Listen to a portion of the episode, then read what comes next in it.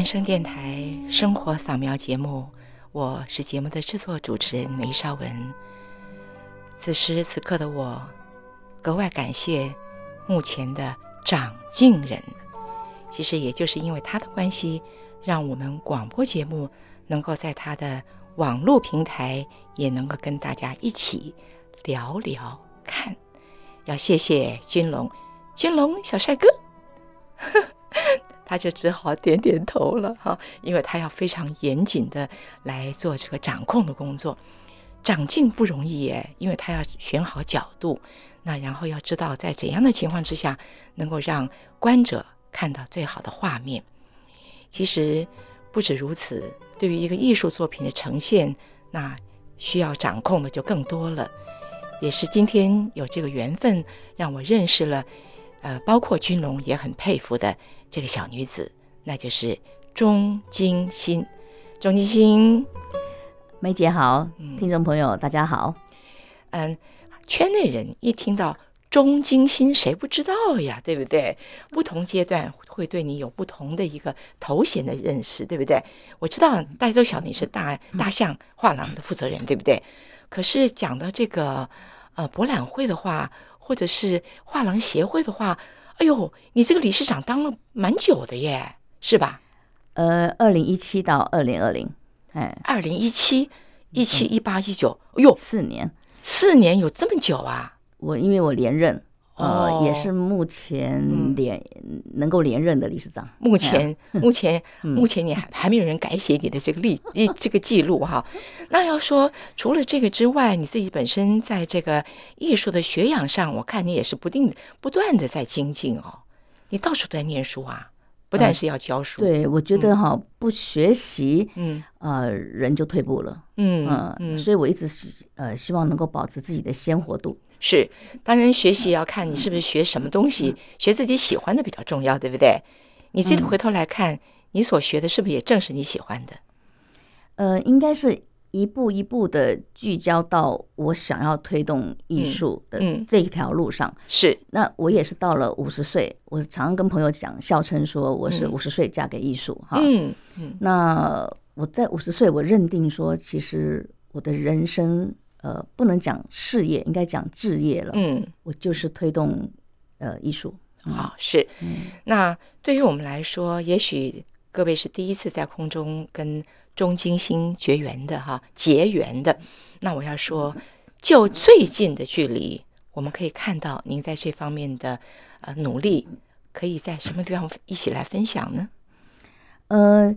那个要到大象去吗？台中的大象啊，不用，呃，刚好在五月十二到十四，嗯，那在台北的南港展览馆，嗯，呃，台北当代正在展出，嗯，那就有你们当呃大象的作品，对不对？呃，有，你们是一个展位嘛？对，我们是在一那个十四，嗯，哎，A B C D 一，对，嗯，那一十四十四，对，哎，这个十四很有意思哎，十四刚好是那母亲节，对。啊，这很容易联想哈。不过也就这么几天呢。对啊，对啊，哇，真是不容易。博览会一般大概都是三到五天左右。哦，好，讲到博览会，你可真是呃老经验了。你自己主办，而且我看你也到处去跑博览会，去到处去看好东西吧。以前的话，当画廊协会理事长是，每一年大概要举办三场博览会。嗯，台北、台中、台南，嗯，北中南都有。对对。然后那呃，我卸任之后呢，那我也会参加一些呃博览会这样子，嗯嗯，比如说国外的啊，像我去年去参加了啊，加拿大哦，是参展，好好好，所以不只是在台湾立足台湾，放眼世界，是不是？呃，其实我可以这样说，就是二零零九到二零一五，哎，呃，大象应该是跑的是台湾画廊里面跑最远跟跑最多国际博览会的，嗯，去参展了。哦，你就带着你的啊大象的这些团队哈，啊，包括你的收藏，还有艺术家们的作品。对，那我去参展的时候，其实我也给自己一个目标哈。嗯，那因为我参展的大概呃有好几个都是比较国际、比较嗯顶级的博览会。嗯，那我就会希望我在博览会里面，我也能够自己收藏一件呃国际大师的作品。OK，好，给自己一个目目标性的设定了。哦哦哦，这个就不容易了。讲的收藏，你像我到一直到现在，我还都是只是去看一看。我总觉得那个好像离我很远。可是现在，曾几何时，我就好懊恼，为什么早先我没收啊？现在来得及啊！现在这个机会就是不等人的，对不对？要好好把握。那我听说你收藏在你很年轻时候就开始收啦。我在三十二岁，就是呃，先成为藏家，嗯，那呃，成为藏家之后，再慢慢的进入到艺术界，然后再慢慢成为艺术产业的这个代表。好，好，就是爱好，然后要有行动，就是去收藏。嗯，收藏完了以后，就希望能够知道的更多，学习的更多。因为你透过收藏哈，其实你可以一步一步的去调整你的收藏的方向跟路径。好。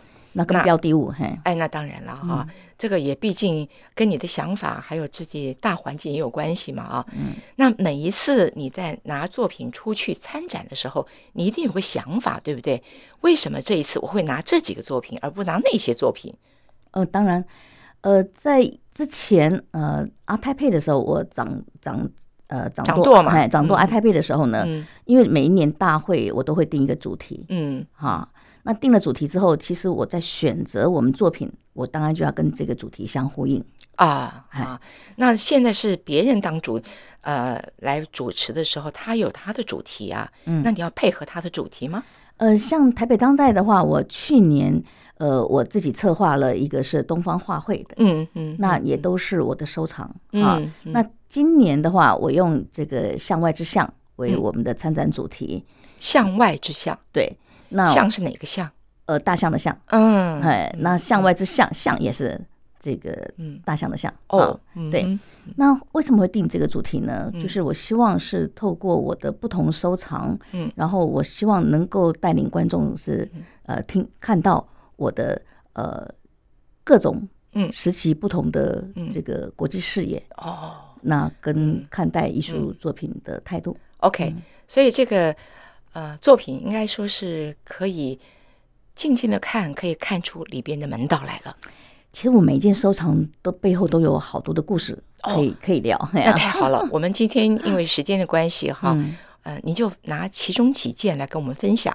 我我们到了现场就可以看到那个作品，嗯，然后耳畔好像会想到你曾经跟我们分享的内容，而且之后还是可以在网网上啊，谢谢君龙在他的译文报报里，我们可以用不一样的方式来呈现，对不对？好，我们就举几个例子吧。好，今天我就挑选四件作品，四件，好，嗯，然后呃，第一件作品呢是这个朱伟白老师，朱伟白人知道，哎呦，年纪他现在。呃，他已经在二零一八年过世了啊。是，那朱老师，我跟他合作很早哦。呃，他在大象也办过个展，嗯，然后呃，在个展之前呢，呃，在这个静宜大学的这个艺术中心，嗯，的那个档，我也是策展人，嗯。那我为了为了呃成就那篇文章，我特别去了朱老师的家里面，呃，做客住了一个晚上，嗯，这样贴心。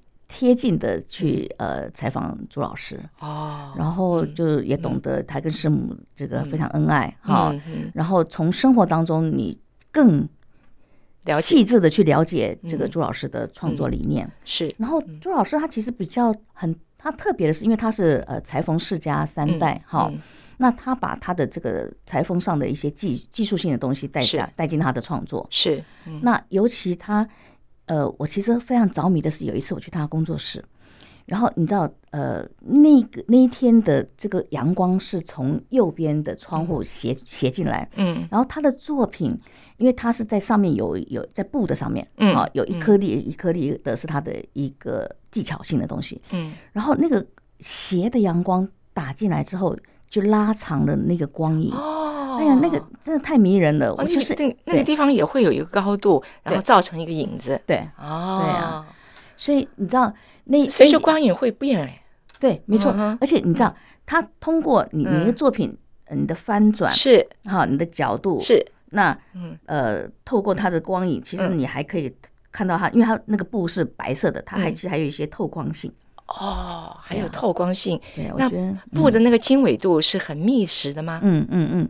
它不是，它其实还是有一点点，就是因为它是白布，哎，哎，白布你透过光源在后面的时候，它其实还是会有一个透光性，对，不过不太一样，就是隐隐约约的感觉。嗯嗯嗯嗯嗯嗯。好，那毕竟哈，呃，所谓我们自己在家里整理东西，你要选一件也很辛苦，要丢哪个不丢哪个。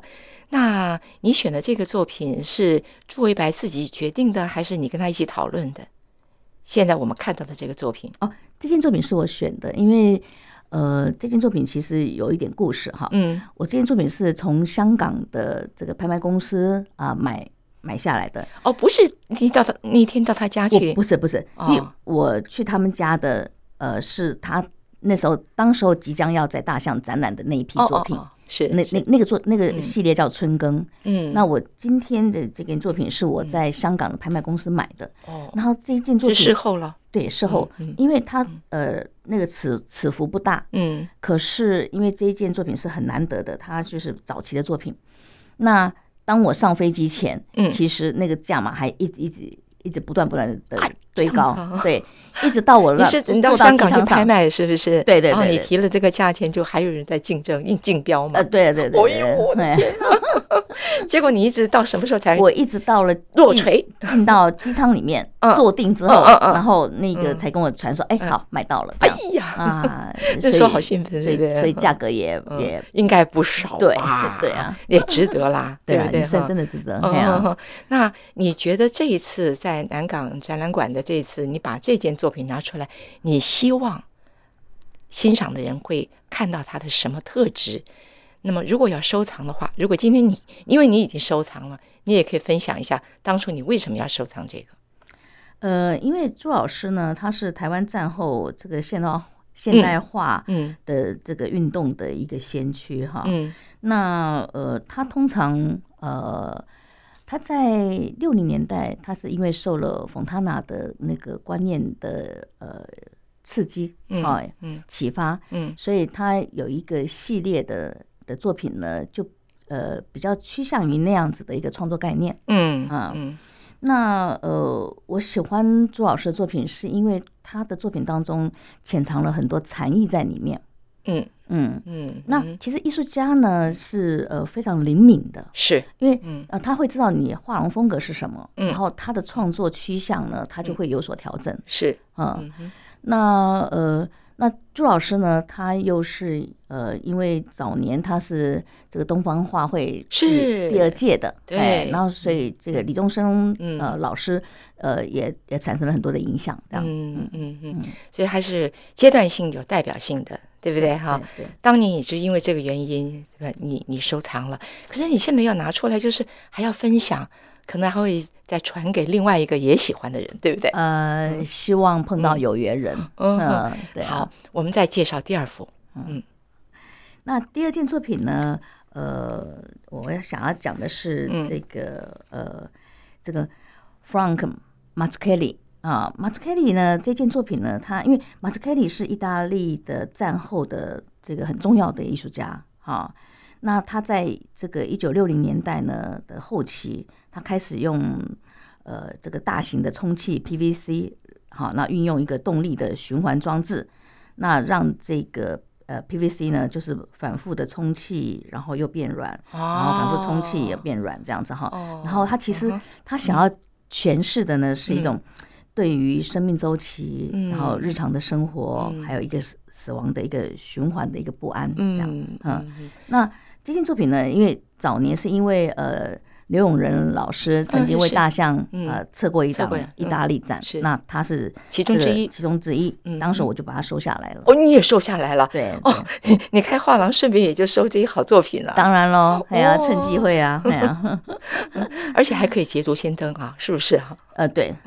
马兹凯利他是生于一九三九年了，所以那呃，偶尔我们还是会保持一下联系，这样子啊。哎呀，在这 Instagram 那样。嗯，你为什么会对对这个作品？当初会觉得值得收藏，呃，因为在那个年代，这样子的创作美材比较稀少，嗯嗯。然后，呃，我大概大象的前十年，嗯，我选择的作品大概就是非黑即白，嗯，所以为什么朱老师那个春耕系列是全全白的？对对，我觉得我对于这种黑白，我其实很着迷。嗯，我比较不喜欢色彩非常鲜艳的，是到最近几年哎才稍微自我开放一下这样。是是是，非黑即白，说得好。好，我们赶快进入第三个。嗯嗯，第三个这一件作品呢，我有点故事性。嗯，因为这个呢，我觉得好不容易查，因为他当初只有这个英文名，但这英文名他是韩国人。嗯。那后来我好不容易确定，我们把它翻成高山琴。那高山琴就是我们唱歌的那个高山琴，琴是钢琴的琴。哦哦哦。嗯，那嗯，因为这件作品呢，我是在这个布鲁塞尔的博览会。哦。那布鲁塞尔呢，它也是在一个仓库区哈。嗯。那呃，当初那时候是我呃，二零一八年还在当画廊协会理事长的时候。嗯。因为我们的每一次呃出国都是有。呃，带着这个目标性的，嗯，那我们都有任务的，就是你，你希望，呃，我当时候是希望有多一点的国际画廊能够来参与阿台配，是。那这一家画廊是韩国画廊，我非常喜欢他们家的作品，所以呢，我就先试出诚意。那当然，这件作品我也很喜欢啊，嗯，因为它是用这种人造珍珠。哦，人造的珍珠，人造珍珠，然后做成这个可兰经的文本。哦，虽然说我看不呃看不清楚，看也看不懂它的诠释，但是这样子的这个故事性的，那我就还蛮着迷的，蛮有意思的。嗯，好，那是感觉上就好像是一个视障的人，他用手去触摸，可以摸得住他的那个，读出他的他的那个可兰经的内容吗？对对，是这个意思吗？对对对，但是我们应该也还。不能让观众去手去碰哦，当然，当然，当然，当然，对，哦，很有想象的空间。所以他那个图、那个文字的那个书写的方式，应该说是那个猪猪的感觉，嗯，它本身也就是就是一个美感的呈现，对不对？对。然后，因为它有断句、断句、断句、断句，然后那它还是有组织的，对。那那那这件作品呢？当时收完之后，嗯。呃，虽然这间韩国画廊没有呃来台湾参展啊，台北，嗯，但是我觉得我也收到一件好的作品，嗯嗯，那这件作品其实呃去年的时候也也拿出来展览过。也展览过，对对对，这好特别。高雄，哎呀，哦，太特别了。嗯，现在我们这里有很多这种信仰的人呢。啊，是吗？对，我就遇到过呀。欢迎欢迎朋友们来看。对对，推荐他一定要去看，他就看懂了，他说不定一看就跟着就唱起来了。嗯，可能他们念那个经啊，感觉上就在唱哎，是，真的很有节奏、音律感、旋律感。嗯嗯，好，我们赶快再看看下面还选了什么曲的作品。好，那最后一件的话，我想。呃，介绍的是宋希德呃老师的作品啊，嗯，那呃，我跟宋老师呢也合作将近快十年了，是，嗯，那他通常都是用不锈钢哈，那很具象的。那早早年的话，他其实接了很多公共艺术，嗯啊，那所以你有看到有一个金融大楼的门口的那个喷水的那个，那个也是他的作品，嗯，那呃，因为呃，宋老师他在这个他是呃这个东京艺大的。啊，那在呃北海道待了十年，所以他其实呃他的这个养分里面，创作养分里面，其实呃饱含着这个呃日本人他做于对于这个禅的诠释，嗯，跟人跟人之间的这个互动啊，他其实有一些比较不一样的观点。是，然后他早年因为刚回台湾的时候，他常常呃他要应该说以前当兵的时候是在东野。然后他就养成了一个马祖鱼钓钓鱼的这个习惯，所以他之后回台湾之后，他去鱼鱼钓的时候，他就会呃早期作品他会看到那个呃这个呃用不锈钢做山水，嗯嗯嗯嗯，呃，因为他曾经在东河钢铁驻场艺术家，然后那一年他有创造一个呃创作一个他想要做的是这个呃富春山居图，嗯。用不锈钢，不锈钢做富春山居图，对对对，那时候，呃，我觉得那概念非常好。嗯嗯，虽然后后来没有完成全部的，但是就是呃，局部局部，嗯，局部局部那种感觉。嗯，那我们有一年在呃台北的呃这个花博，嗯，那我在墙上的那一组，嗯，长的那一组山水，也就就是他的。也就卖掉了，对，也也卖掉了。对对对，那时候是，嗯，是是。哎，你现在这样讲了啊，我就发现，在这个材质上用了很多不一样的，嗯，有布的，对不对？对，有这个什么 PC 的这种产品，对不对？对对。那甚至于还会有这不锈钢的，对 对啊。从一个藏家来说哈，那作品本身它。呃，因为与时俱进，它的价位也会不知不觉的就会，呃，有的时候涨得吓人，对不对？嗯可是，在收藏的过程当中，你不是都挂在墙上啊？有些东西你在保存上也是个问题。这个哈，有没有考虑到这个问题？呃，当然了，呃，你当藏家，第一个你必须先考虑到你的收藏条件。对呀，对的，这个库房是哈，是否能够有这个呃防潮？嗯，那温控？嗯，那呃，它的这个不能防，就是说要有防晒，对，不能去接触到阳光。是是，那呃，这样条件之后，因为你才能够让你收藏作品长寿。嗯。嗯嗯嗯，这些很多周边的考量都必须要非常理性客观的。对，有时候太冲动，但是你如果目前没这个环境，就暂时别动手；如果有的话，就赶快。也说不定因为这个作品就创造了、督促了你去营造一个合适的空间。呃，其实我在二零二一年，呃。年底的时候，我有创了一个大亚洲艺术联盟协会。哎，那其实这个协会，我们就是希望呢，能够培育更多的这种藏家哈。那对于收藏的这样子的一个理念的交流，是是。所以呢，这个呃，收藏的东西未必只是看它的价值，嗯，其实还有它的，不是只看它的价格，它的值价值更重要。呃，我觉得是你收进入你的感动，嗯，我我很看重是。你真正真的被感动，真的喜欢这件作品，嗯那你受了感动，因为这件作品带给你的这个喜悦程度是应该胜过于 OK 他给你的金钱。你说好了，钟金星，我终于知道了，因为你这样的一路走来，又专业，自己又喜欢，一头栽进去，一往情深，甚至于说你嫁给了他，所以呢，嗯。这次南港展览馆很难得有这样的机缘，也不过就这么几天，我们可以来了解一下钟金星所喜欢的是什么，也可以在作品前面跟你有更多的另类的接触跟互动。